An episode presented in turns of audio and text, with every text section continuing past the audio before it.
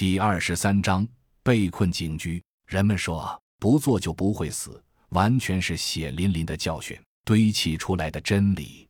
如果不是这个奇葩的马蓉叫得这么凶，估计也不会现世现报这么爽。甄孝阳抬头观瞧，只见对面楼顶上一个高大的身影矗立着。甄孝阳断定自己一直不安的源头就是这个大家伙。等他暴露在视野里。心里没有了不安，却多出了赤裸裸的恐惧。他的身高至少在两米以上，肌肉紧绷，皮肤好像都脱落了，整体呈腐肉的暗红色。从他的嘴里衍生出一条长达数米的舌头，正是拴着马蓉往上拖拽的利器。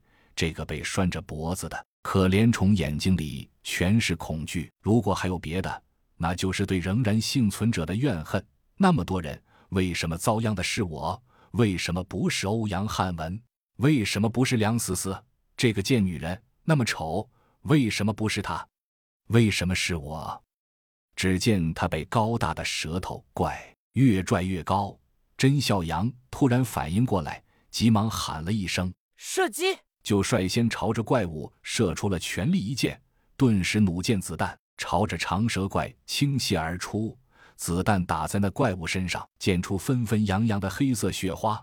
只听得像抽烟呛着一般剧烈的咳嗽起来，同时身体周围喷出大量烟雾，将他本身完全包裹了起来，还不断扩散着。那烟仿佛有生命，向着众人游了过来。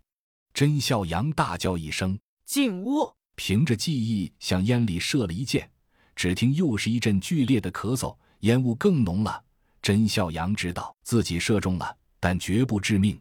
拉着众人回到屋内，最快的速度关上了门窗，来不及检查更多，第一时间掏出了对讲机，急促的说道：“小邱，你听我说，我们遇到了一只奇怪的变异丧尸，它的污染物把我们包围了。目前这些烟雾毒性不明，我们不敢盲目突围，我们已退回屋内，暂时安全。